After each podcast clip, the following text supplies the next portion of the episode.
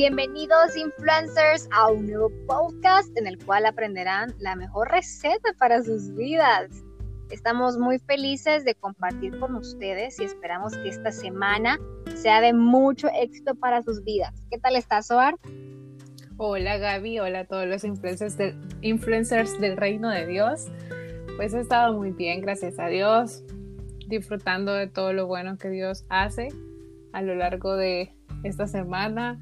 Dios me ha mostrado su infinita misericordia a pesar de que cometemos errores. Él nos perdona, así que gracias a Dios he estado bastante bien. ¿Y vos cómo has estado, Gaby?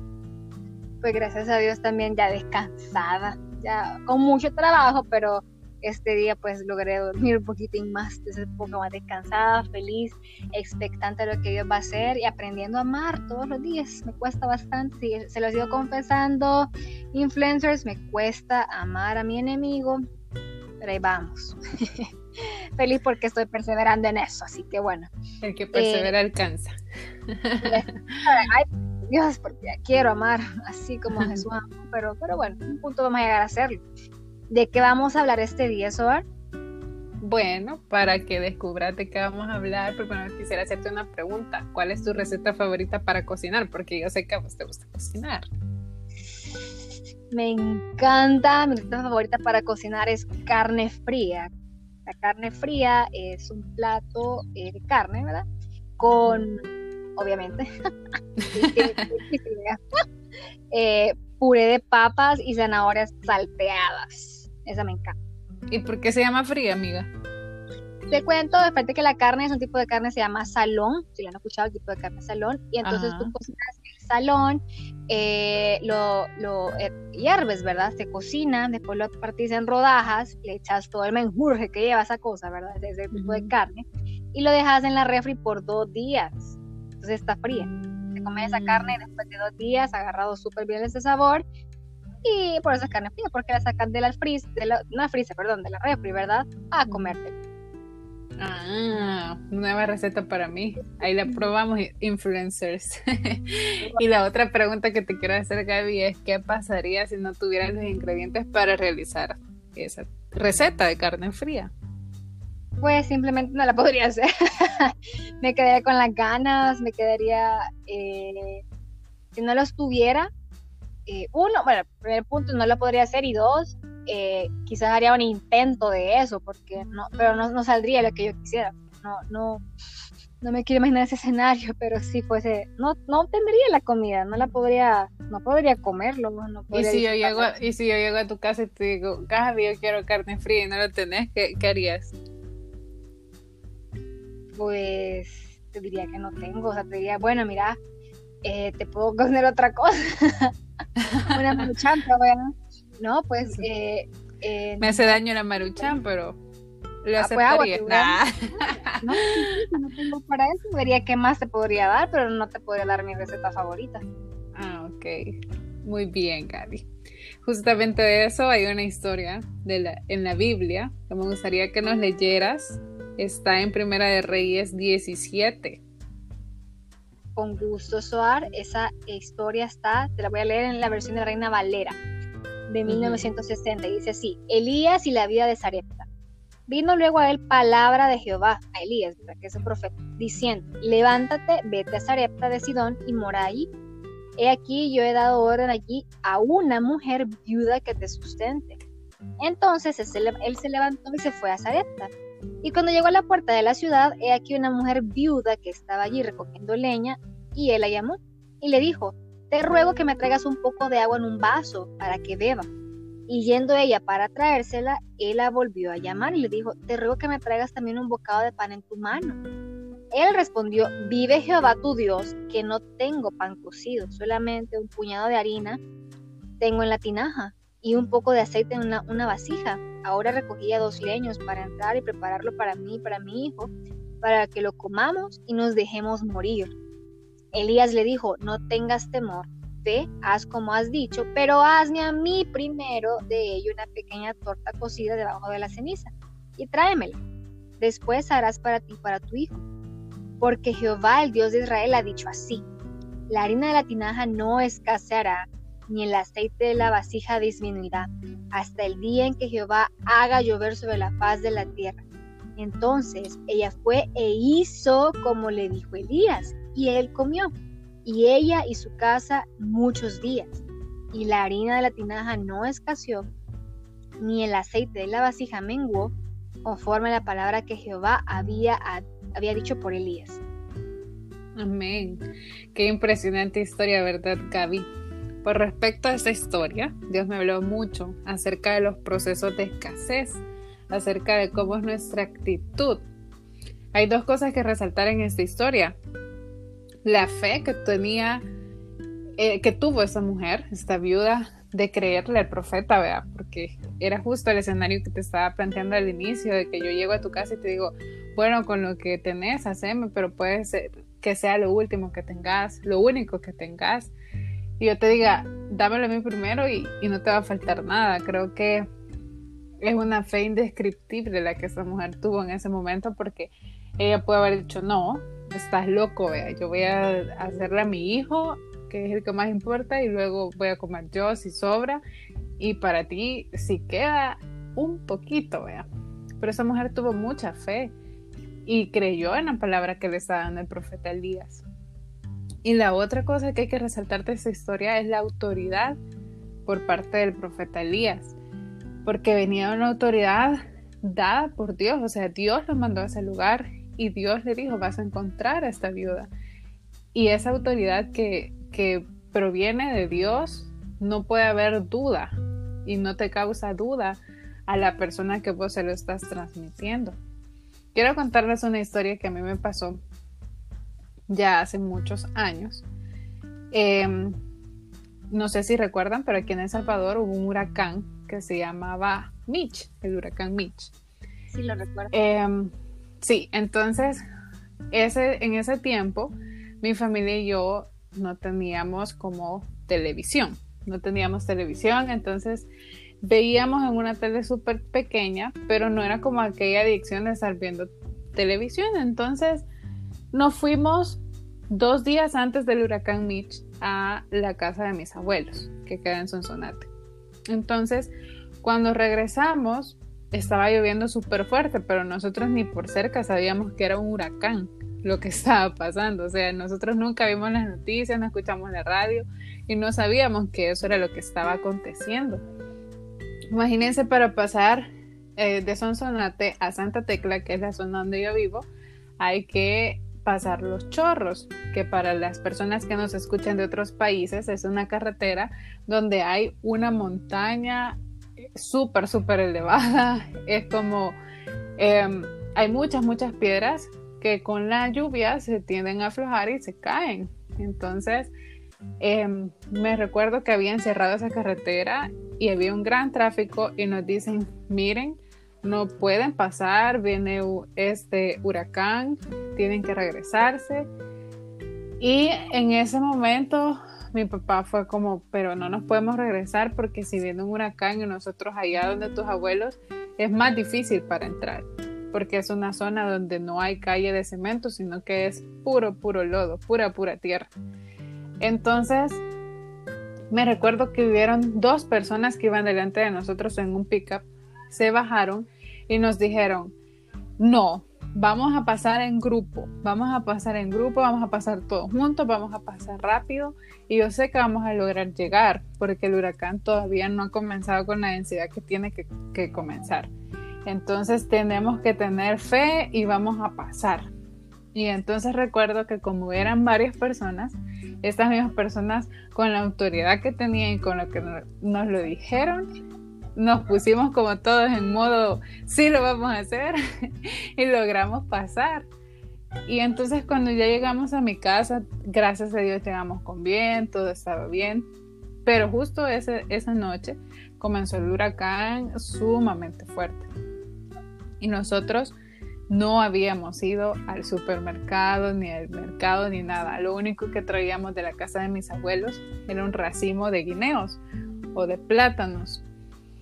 Entonces, eh, recuerdo que toda esa época del huracán no pudimos salir a comprar absolutamente nada. Y es ahí donde Dios me muestra la actitud en medio de la escasez de mis papás.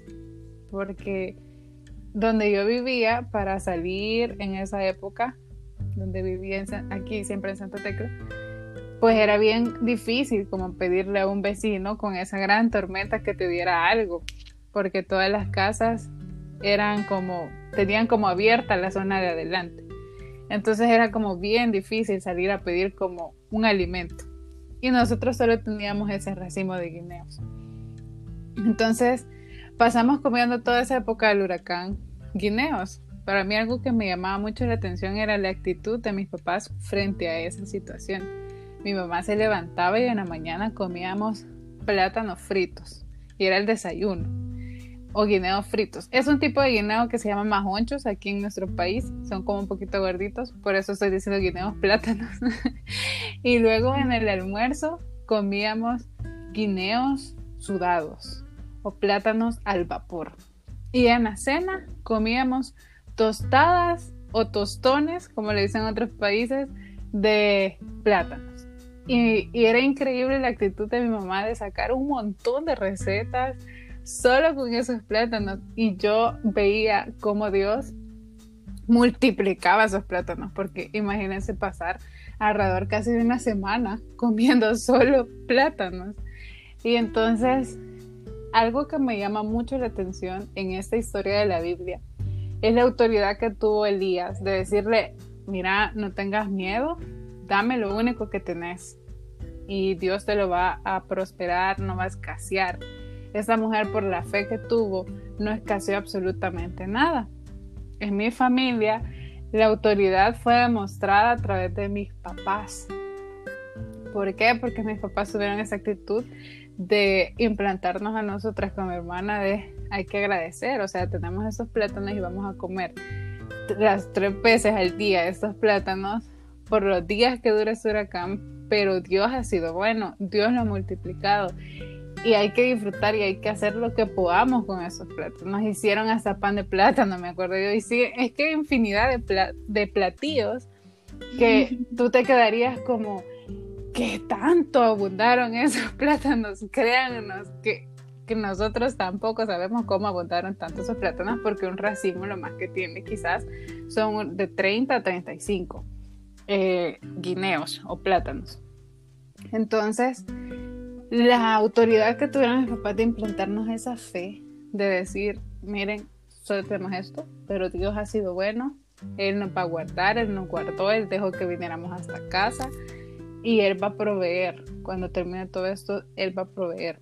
Entonces, en este periodo, en esta semana, donde todo estaba hecho un caos en nuestro país, había muchas muertes, muchos derrumbes, de todo, Dios me muestra esa actitud inigualable que mis papás tuvieron frente al proceso. Y qué importante es tener esa autoridad emanada de parte de Dios para que nosotros también seamos inyectados de fe, porque mi actitud con mi hermana fue como, bueno, gracias a Dios que lo tenemos, comamos plátanos. Y miren, yo soy adicta a los plátanos, yo amo los plátanos, a pesar de esa circunstancia que estuvimos casi una semana y siempre que veo un plátano me acuerdo de este, de este proceso que vivimos que ustedes tiran, y ni un huevo tenían en el refri. Pues ni un huevo teníamos, porque en ese tiempo en nuestra, nuestra economía no es como la de ahora, ¿verdad? Que es un poco más estable, donde podíamos ir a comprar y tener bastante, sino que era justo lo que había para la semana. Y nos habíamos ido el fin de semana antes de huracán. Entonces, Dios me mostró en esta historia que cuando nosotros le obedecemos a Él y tenemos la actitud correcta frente al proceso de escasez, Él nos cumple esta promesa misma que le dijo a la vida de Sarepta a través del profeta Elías. No te va a faltar absolutamente nada, pero ¿cuál es tu actitud frente al proceso? Si viniera alguien en ese momento y me dijera, mira, no tengo que comer, estamos en huracán, ¿me puedes dar algo de comer? ¿Qué creen que pudiéramos haber dado? Pues nuestros plátanos no había nada, absolutamente nada más. Pero yo te pregunto, ¿qué es eso que tanto te aferras en tu vida? y que ahorita estás en un proceso, puede que no sea de escasez en, en general, sino que puede ser un proceso de que has perdido tu trabajo, un proceso donde has perdido em, tu negocio, puede ser tu empresa, donde has perdido amistades, un noviazgo, un matrimonio. ¿Y qué pasaría si Dios te dijera, dame lo último que te queda de esa fe que tenés? Dios, porque Él me prometió tal cosa, pero yo no lo estoy viendo. Y entonces Dios se presenta ante alguien y te dice, dame esa última cosa que tenés por lo cual tú seguís de pie y por lo cual tú decís, no es que un día va a cambiar esa situación. ¿Lo darías?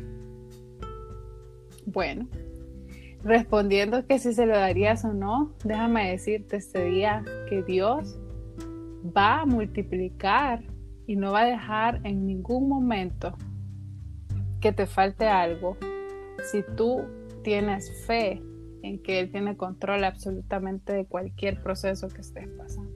Así como esta viuda no le importó que su hijo no comiera.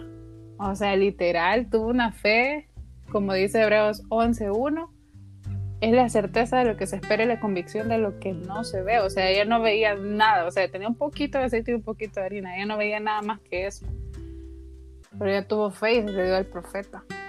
Entonces te invito a que tengas fe y que no olvidemos que siendo hijos de Dios tenemos una autoridad sobre esta tierra.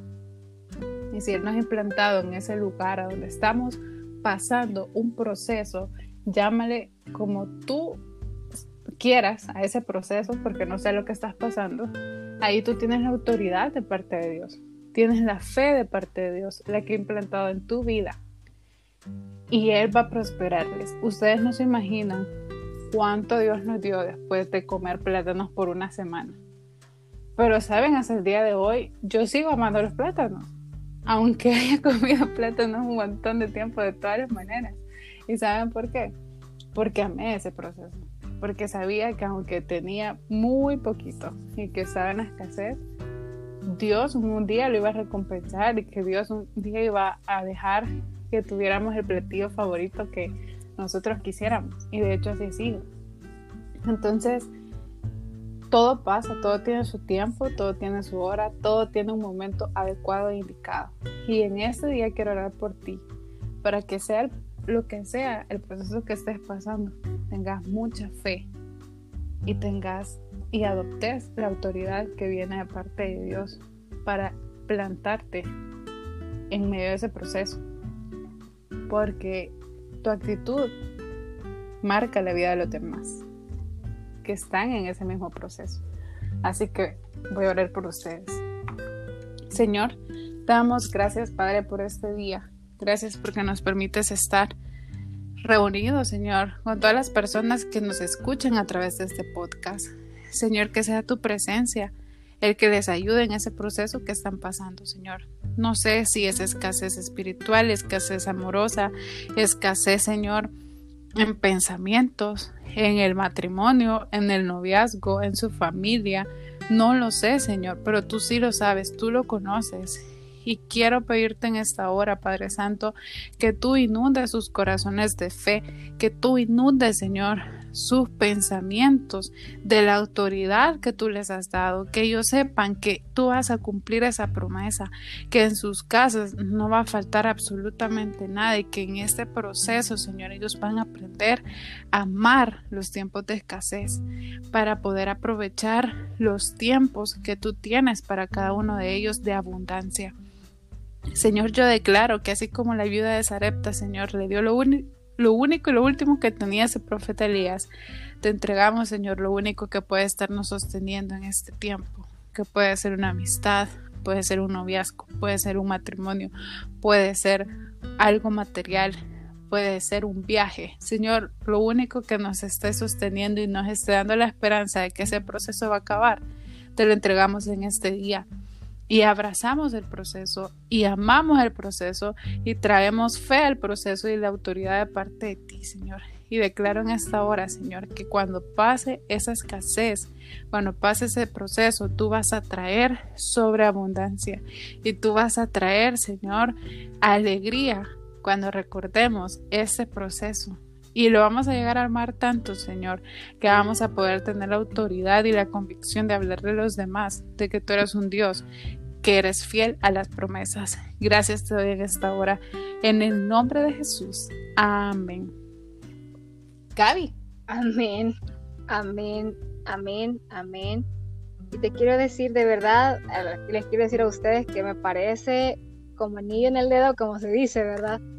En el sentido de que Em, saber que lo viviste vos, o en la Biblia también está, pero que podemos pasarlo no solo literalmente al ámbito de la comida, sino que como tú mencionaste, a cualquier aspecto eh, espiritual, amoroso, eh, de nuestro futuro, lo que sea, realmente me llena de,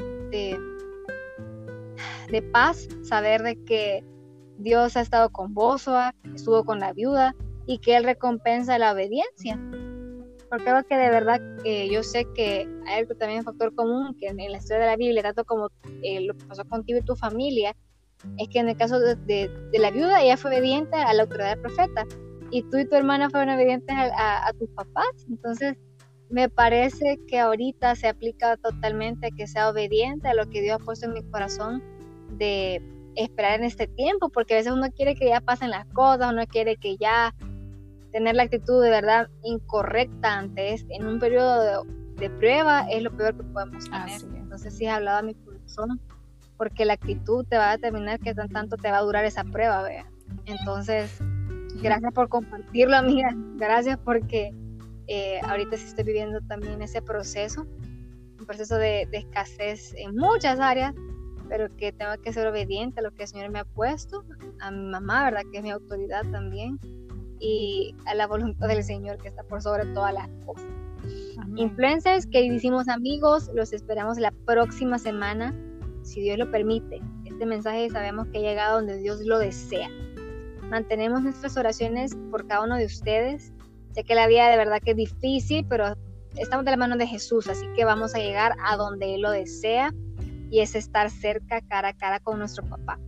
Les amamos muchísimo, que tengan una excelente semana y que por sobre todo recordemos esta historia, el podcast llamado La Receta, porque la receta para nuestra vida es indispensablemente la fe, la obediencia en el Señor y ser pacientes. Así que dejemos que el Señor nos inunde con su presencia, los amamos mucho y mantengamos la cabeza en alto porque Él tiene el control de todo y nos ama.